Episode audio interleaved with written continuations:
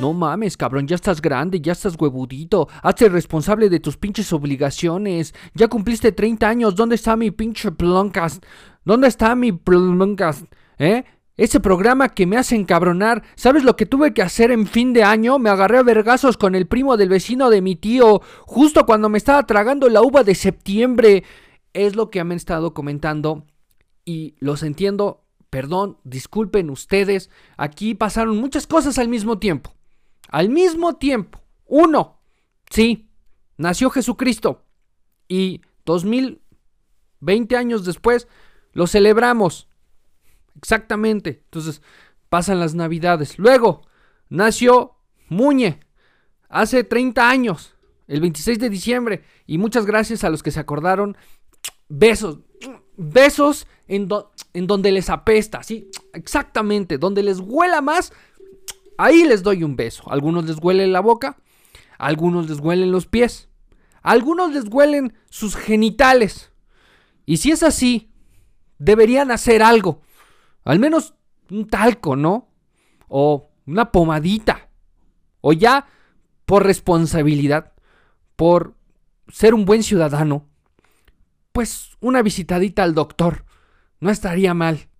Una, disculpe doctor, me huele la entrepierna. Cada vez que me bajo el pantalón, me mareo. Hagan eso si les huele, pero si les huele, ahí les mando un beso. Exactamente, muchas gracias por acordarse de mi cumpleaños. Pero ninguno de ustedes, ninguno de ustedes, y, y, lo digo con humildad y lo digo con cariño, ninguno de ustedes me dio el regalo tan grande, un regalo que me hizo sentir tan adulto que me hizo darme cuenta que no estaba cumpliendo otro año más, que, que, le estaba dando otra vuelta a este pinche sol que un día se ha de apagar. No, no, no. Cualquier tipo de felicitación y regalo se quedó pendejo junto al regalo que me dio Chester en Navidad y en mi cumpleaños. Exactamente para aquellos que lo saben y algunos probablemente ni les interesa, Chester es mi perro y por lo tanto es parte de mi familia. Exactamente esa parte de mi familia que es más dependiente, que es más grosera, que es más prepotente. Exactamente, Chester, ese perro negro que usted a veces ve en los videos o a veces no lo ve porque exactamente es muy negro. Eh, Chester decidió que era el momento de enfermarse en Navidad. Exactamente, en Navidad. Y usted pensará, Muñe, pero de seguramente pudiste esperar para llevarlo al veterinario. no, no, no, no, no, no. Tuvimos que hospitalizar a Chester el 25 de diciembre. Y usted pensará, pero es Navidad. Es momento de bajar la cabeza, ser humilde y ver por el otro. y usted pensará, pero Muña, al día siguiente era tu cumpleaños. Seguramente los veterinarios tendrían consideración de ti. usted debería ver la risa que le dio a los doctores de Chester cuando lo llevé a hospitalizar el 25 de diciembre. eh, sí, ustedes, que si alguno de los que me está escuchando fue uno de los veterinarios que trató a Chester, quiero decirle dos cosas. Uno, ¿estuvo rico el caviar, cabrón? Por favor, no lo vayas a remojar en chipotle. O, o en unos frijoles eh, refritos. No, no, no, no, no, no, no remójalo en aceite de trufas, cabrón. Espero que hayas pasado una bonita Navidad y un próspero año nuevo, cabrón. Pinches desgraciados. Y segundo, Gracias, le salvaron la vida a Chester. Este, sí, la verdad, entiendo, fue una emergencia del 25 de diciembre, pero afortunadamente Chester la libró por ahorita. Eh, Ustedes tal vez no lo sepan, pero Chester tiene 15 años y obviamente pues son momentos difíciles, ¿no? Eh, cada vez es más difícil para él, pero eh, afortunadamente sigue aquí, roncando y está aquí al lado de mí esperando a que me calle y lo deje dormir. Pero sí, eh, gracias a los doctores que lo curaron, eh, lo trataron y pues le dieron unos días más de vida. De vida bien, de vida decente. Está aquí, está conmigo. sigue en tratamiento para aquellos que les importe. Para los que no adelanten a este podcast o a este video, solo estoy compartiendo un cachito de mi vida. Disculpe usted, pinche egocentrista pinche eh, narcisista que solo quiere saber de usted y sus pinches problemas. Pero bueno, eh, afortunadamente, gracias a los doctores que lo trataron en 25 de diciembre y en 26 de diciembre, eh, Chester está vivo, Chester está bien, Chester está mejor de cómo entró al hospital y pues por el momento todo chido. Gracias a los que se preocuparon y le mandaron todas sus energías, parece que funcionó y juntó esa gran Genki Dama que se llama estarme chingando la madre a mí. Eh, pero eso, eso fue lo que pasó, muchos este, sucesos repentinos que me impidieron a mí trabajar para usted, para su entretenimiento, para su coraje, para alimentar esa bilis que se produce en su cuerpo.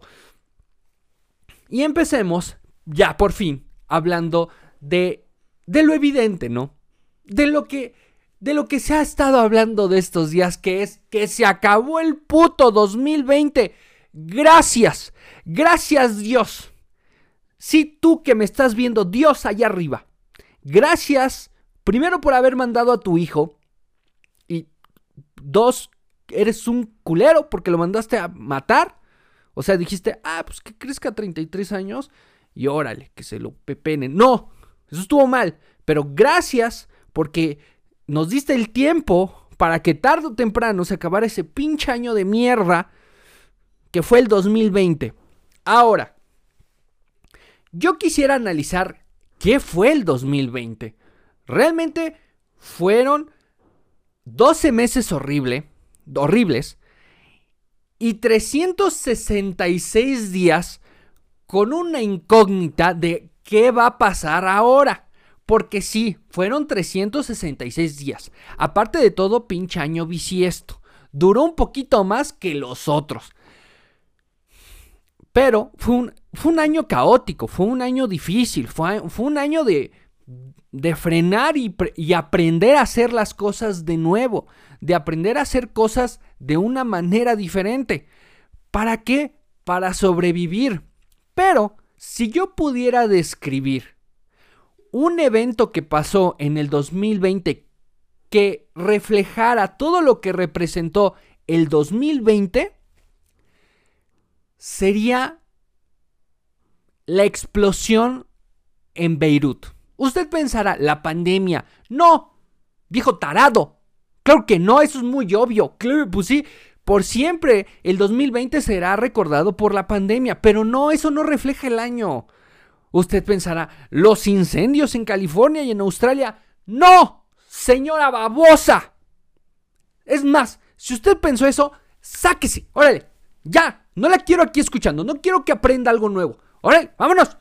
Vámonos. Algunos lo recordarán, algunos no. Pero eh, a mitad de año, en el Líbano, aparece este video donde se está quemando una bodega.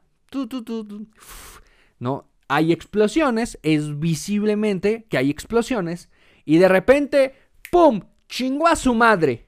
¿Qué creen? Que explotó como si ahí se estuviera peleando Goku y Freezer.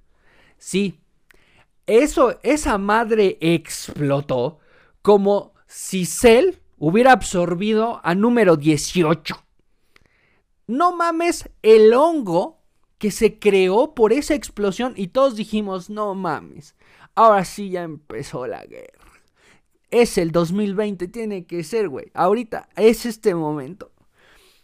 Y no, eh, eh, descubrimos que esa explosión, que se desmadró todo lo que tenía dos kilómetros y que dañó todo lo que tenía a 10, fue ocasionada por la omisión, la imprudencia, la corrupción y la negación.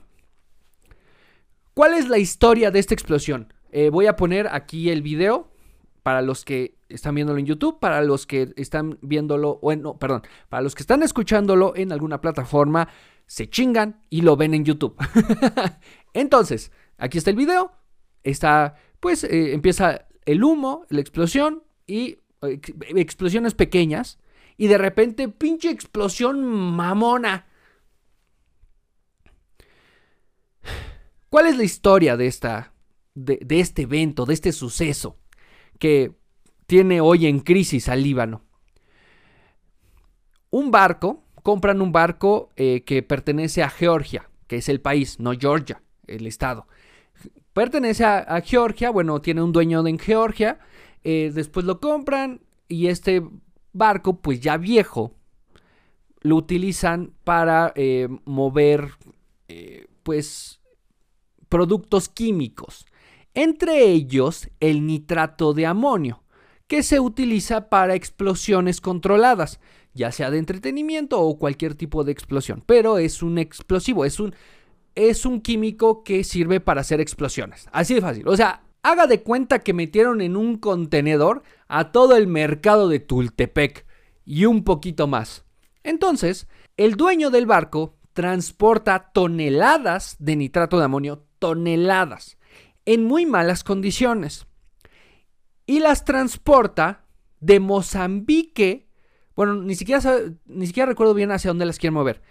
Pero al no tener el dinero para poder cruzar el canal de Suez, lo, lo, lo anclan, anclan este barco en, en el Líbano. Y después de cuatro meses de que no les pagó la tripulación abandona el barco. Ahí en Beirut dicen, bueno, comper, si no nos van a pagar, yo tomo mi camión y me regreso a mi casa. Ay, si yo no me voy a meter en problemas, porque aparte esta cosa puede explotar. Abandonan el barco. Eh, el gobierno del Líbano, pues, se apropia el cargamento, que son toneladas de nitrato de amonio, y los guardan y lo guardan en sus almacenes y pues, eh, como si se embargan el barco o se quedan el barco porque está ahí abandonado. El dueño se deslinda de él y desde el 2014, imagínense, seis años, nadie hizo nada. Pero no es que nadie, nadie se diera cuenta de lo que iba a pasar. Los encargados de almacenar todo eso dijeron, un momento, esto es un explosivo, esto es nitrato de amonio, esto nos puede volar la cola hoy, mañana o en seis años. Pasaron el reporte desde abajo hacia arriba, pero como eso era un problema, dijeron, no, que alguien más se haga responsable de esto. Yo no, yo no voy a ser parte de este problema. Debería ser la solución, pero para ser la solución tengo que ser parte del problema, que pregunte, que encuentre cómo deshacernos de esto. Entonces, eso pasó desde abajo, desde los encargados de almacenar eso, hasta el encargado de aduanas del Líbano. Dijeron, no, guárdalo, ahorita veo qué hago. No, no, no, tú guárdalo ahí, tú encárgate. Y así se hicieron pendejos, se hicieron pendejos.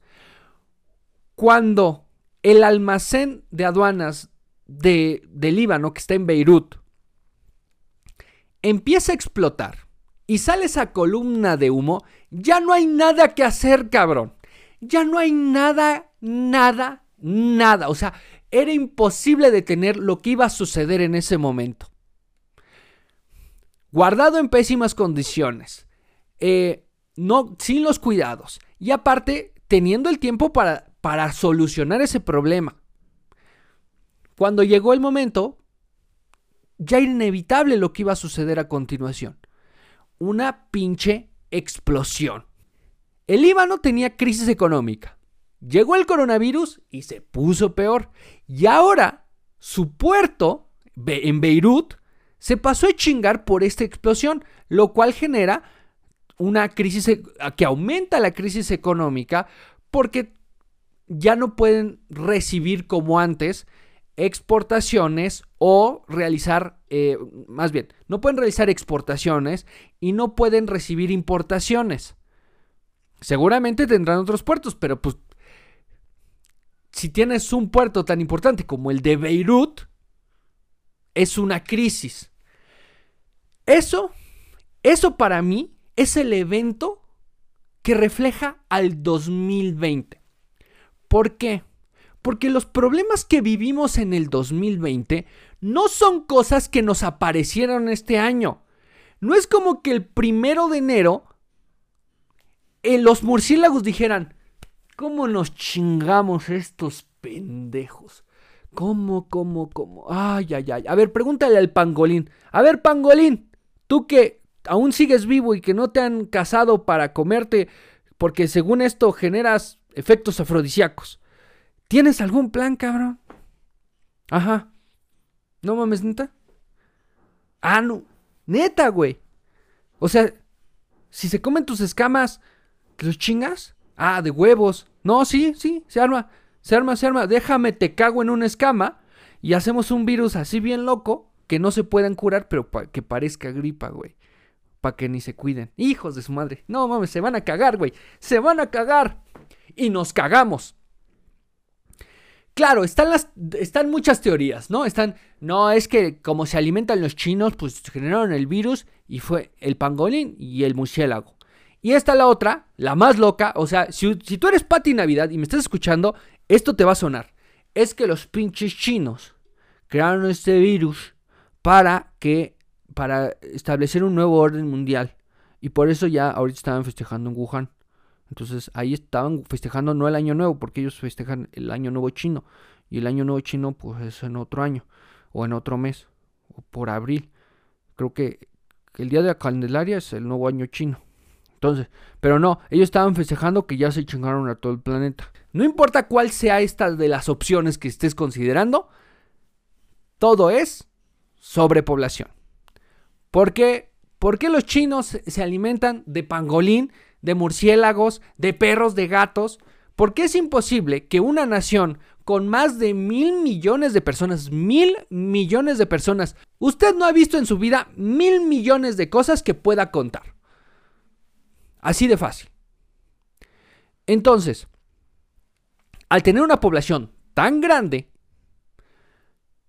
pues China no puede, no puede, no se puede costear que su población se alimente o tenga una dieta a base de res, pollo, puerco y pescado como lo hacemos en todo el mundo o en la mayoría del eh, occidente, ¿no? No se lo pueden permitir. Y también quiere, o sea, también de este lado está mal, ¿no? O sea, tenemos que aprender a comer diferente, ya no somos lo mismo. Pero, pero, este, pues también eh, son como animales que tenemos como seguros que nos van a dar cierta proteína, que nos podemos más o menos proteger de sus enfermedades, que son animales que nosotros estamos produciendo para tener controlado pues su carne, su salud y todo eso, ¿no? Animales de granja. ¿Qué pasa cuando en China se alimentan de cosas como el murciélago o como el pangolín? Obviamente, como eh, cada vez es mal visto, pues ya no solo se alimentan, sino como que le agregan el, no, güey, es que este se te para el pito que te pega en la, en la barbilla, cabrón. Así te lo deja el pinche pangolín, ¿sí o no? ¿Sí o no, güey? No, tú, tú échate este caldito de murciélago y ni, ya no te va a doler la cabeza, porque yo sé que luego te duele la cabeza de estar contando chinos.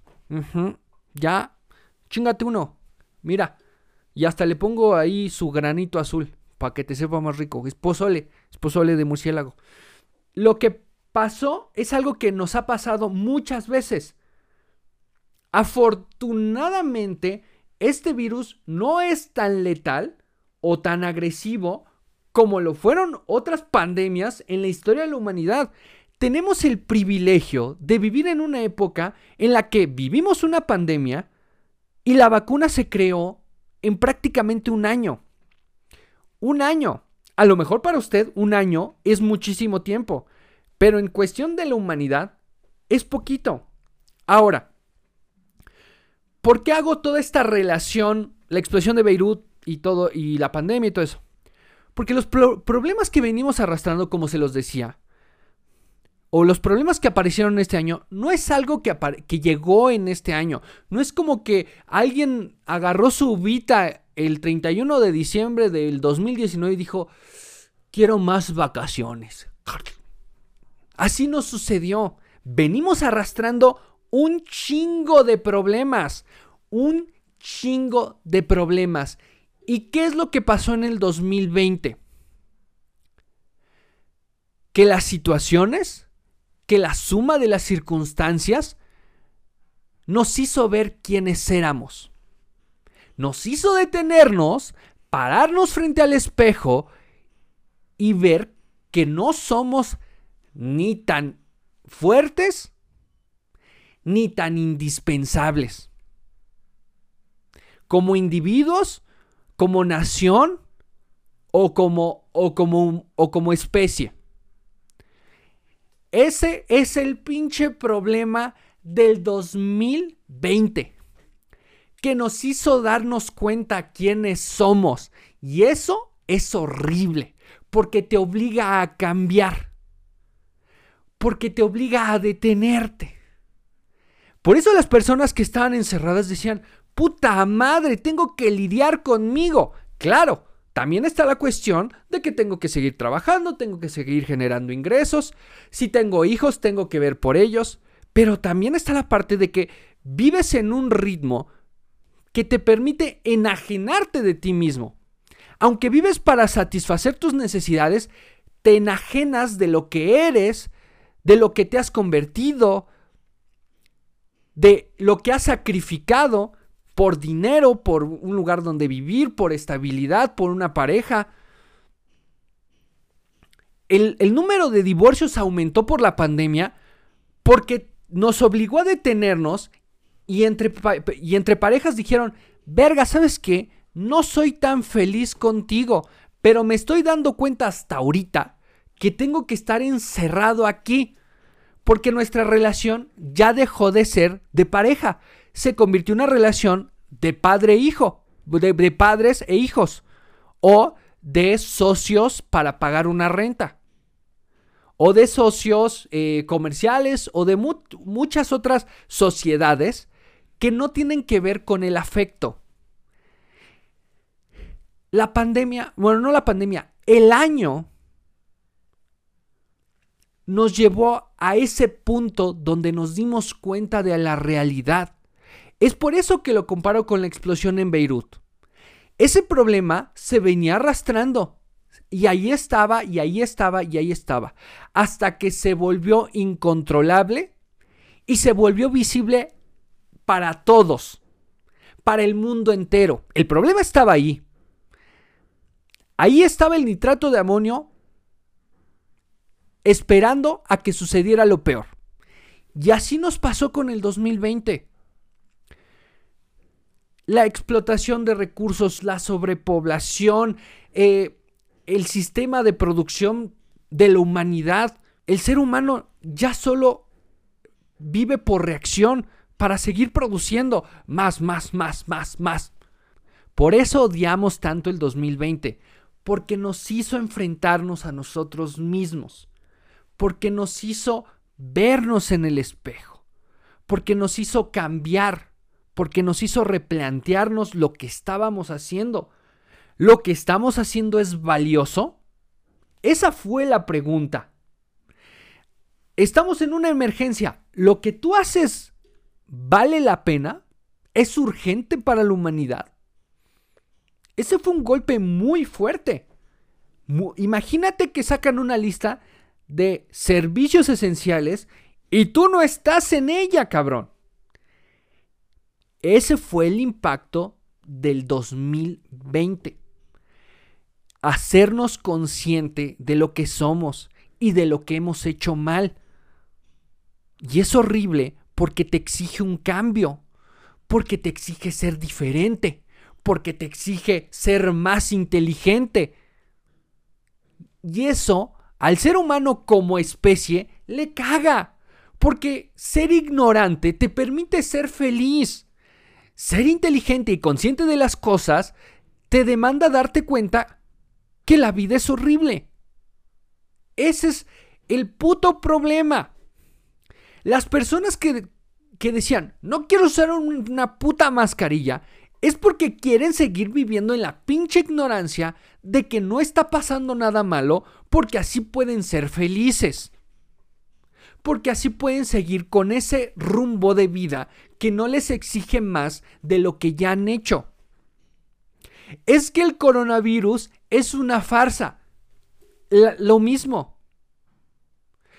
Hay personas que no toleran que se les exige un poquito más porque se sienten incapaces de ofrecerlo. Porque no pueden. Porque no quieren. Porque no es parte de su ADN. Ellos ya conformaron una personalidad. Y el mundo se debe de adaptar a ellos. No ellos al mundo. Y les podría hablar de Donald Trump, Jair Bolsonaro, López Obrador, eh, Boris Johnson. Al menos esos cuatro entran en ese mismo perfil. El mundo se debe de adaptar a mí, no yo al mundo. Porque que yo me adapte al mundo me hace consciente de problemas que yo no me quiero hacer consciente, que, que no son mi responsabilidad. Mientras me mantenga ignorante de esas cosas, puedo ser muy, muy letrado en otras. Pero mientras yo me mantenga ignorante a eso, no me va no me va a afectar. Y, les estoy dando un ejemplo de personas conocidas, de políticos que se volvieron relevantes en cómo lidiamos con la pandemia. Pero también estamos hablando de que en el 2020 lidiamos con el cambio climático. Lidiamos como ya lo mencionaba, con los incendios en Australia, en California, los pinches cielos naranja de, San Francisco. Lidiamos con la violencia, lidiamos eh, con, con la pobreza, lidiamos tantos problemas al mismo tiempo que nos explotaron, sí, por el coronavirus, pero, pero, que los problemas estaban ahí. Ya había un problema y el coronavirus, que es la explosión, nos hizo darnos cuenta de todos los demás. Nos hizo darnos cuenta de cosas tan, tan superficiales como cuánto dinero cobran los deportistas. ¿Es un dinero, eh, es un sueldo justo? A lo mejor para lo que ofrecen para intercambio de entretenimiento a lo mejor sí, pero eso está matando el fútbol. Y les estoy hablando de un tema ahí suelto. ¿Cuánto dinero, aparte del fútbol, porque, porque los empresarios que invierten en el fútbol no tienen por qué invertir en la ciencia? Pero ¿cuánto invierten los gobiernos en ciencia? ¿Cuánto le invierte el gobierno de México a la ciencia? Realmente, en Producto Interno Bruto, ¿Cuántos puntos del PIB se le invierte a la ciencia? Sí, muy chingones a decir, ya tenemos la vacuna. ¿Cuál fue la participación? En dinero, cabrón. En dinero para desarrollar la vacuna. Claro, al comprarla, pues todos le van a invertir, güey. Todos los pinches países que puedan invertir van a comprar la vacuna. Israel, vean cuál es, este, cuál es su porcentaje de, de personas vacunadas. Son un chingo. ¿Israel participó en el desarrollo de esa vacuna? O sea, ¿cuánto le estamos invirtiendo a la ciencia para que nos sea útil cuando esto nos vuelva a pasar? No, por lo mismo, porque mientras nos, mientras nos mantengamos ignorantes al problema, podremos ser felices. Y eso lo vimos en esta situación y en muchas otras. Mientras ignoremos cuántas personas han perdido trabajo, podremos ser felices. mientras ignoremos cuántas empresas han cerrado, podremos ser felices. Mientras ignoremos cuántos niños perdieron a sus padres por el coronavirus, podremos ser felices. Y miren, ya los mareé con mucho choro y estamos empezando con el primer episodio de Maldita sea del 2021. Pero yo quisiera dejar algo muy en claro. Y es por eso que esto se llama Maldita sea. Que haya empezado un año nuevo no quiere decir que se acabaron nuestros problemas. Los venimos arrastrando. Tener esperanza de que este va a ser el año bueno es una mentira que el 2020 ya nos lo dejó ver. Es una experiencia que tenemos que aprender. Para que este sea nuestro año, tuyo, tuyo, tuyo o mío, o del país, o de la humanidad, tenemos que trabajar por él y para trabajar por él se tienen que buscar soluciones a los problemas que ya tenemos.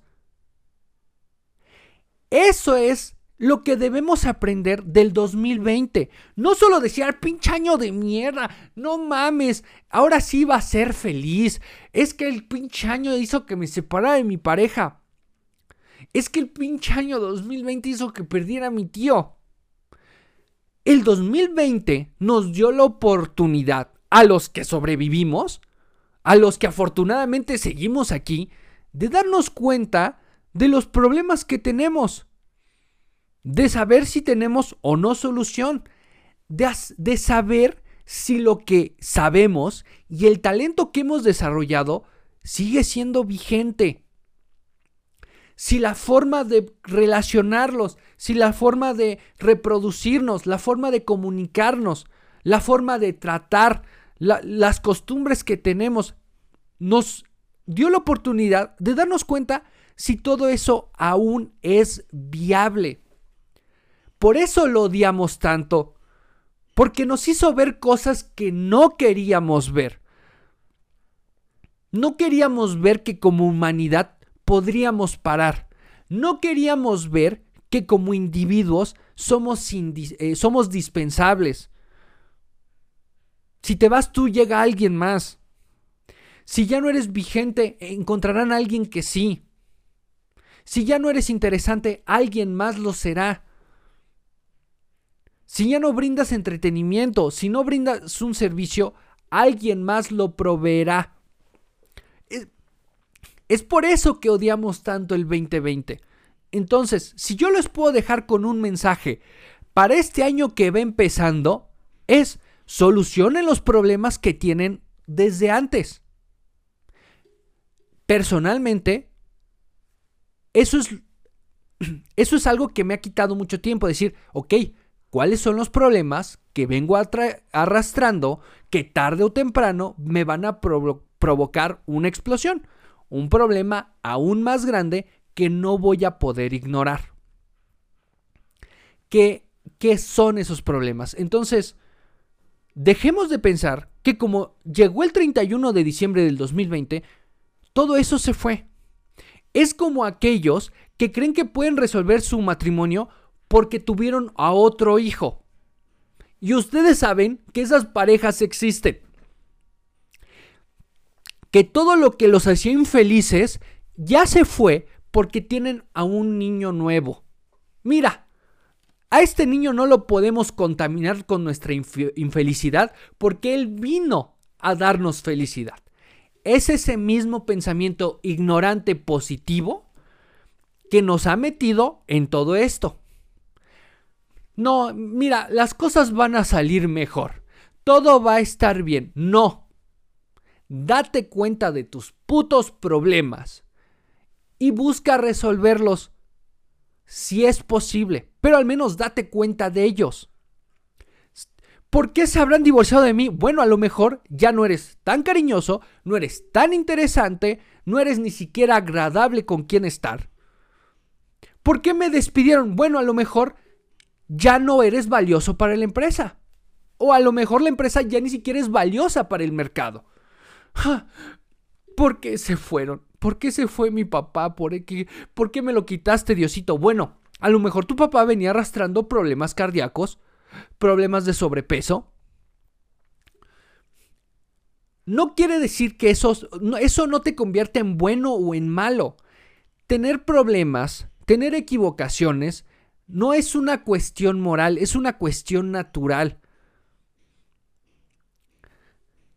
Es parte de la vida estar mal, tener problemas, tener deficiencias, tanto, tanto psicológicas como físicas, como de actitud. Es normal.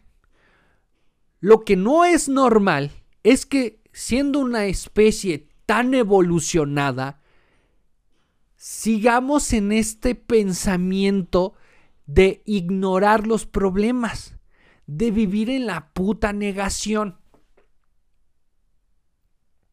Eso es lo que no es normal, porque se supone que somos la especie más inteligente que vive en este planeta.